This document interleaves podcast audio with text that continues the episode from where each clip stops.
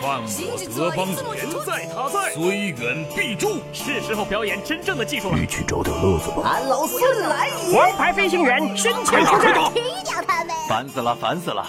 我的观点是：资讯万里挑一，科技择优而用。欢迎收听今天的科技大乱斗。好戏开场了。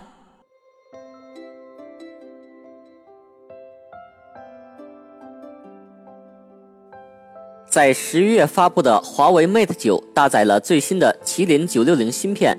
现在有关华为下代旗舰处理器麒麟九七零的消息已经出现在网络上了。据悉，麒麟九七零仍由台积电代工，CPU 由八个核心组成，最高主频为二点八吉赫兹到三点零吉赫兹。麒麟九七零将在明年第一季度实现量产，华为 P 九应该不会搭载这款处理器。按照惯例，华为 Mate 十将是首款麒麟九七零手机。当然，这也是二零一七年下半年的事儿了。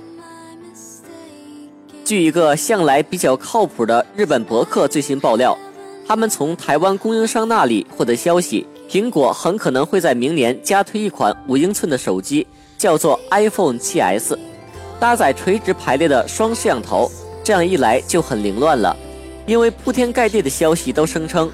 苹果明年会推出全新的 iPhone 八，四点七或五点五英寸常规升级之外，还有一款重磅产品，屏幕大约五点一到五点二英寸，搭载 OLED 屏幕，并使用玻璃机身，正面几乎就是一块玻璃，还会支持无线充电。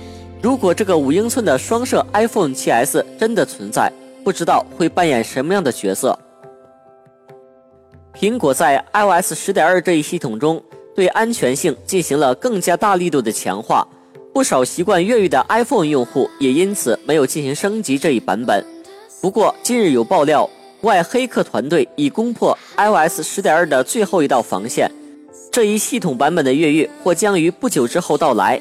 这对于那些已经无法降级到 iOS 十点一或 iOS 十点一点一的用户来说，绝对是一个好消息。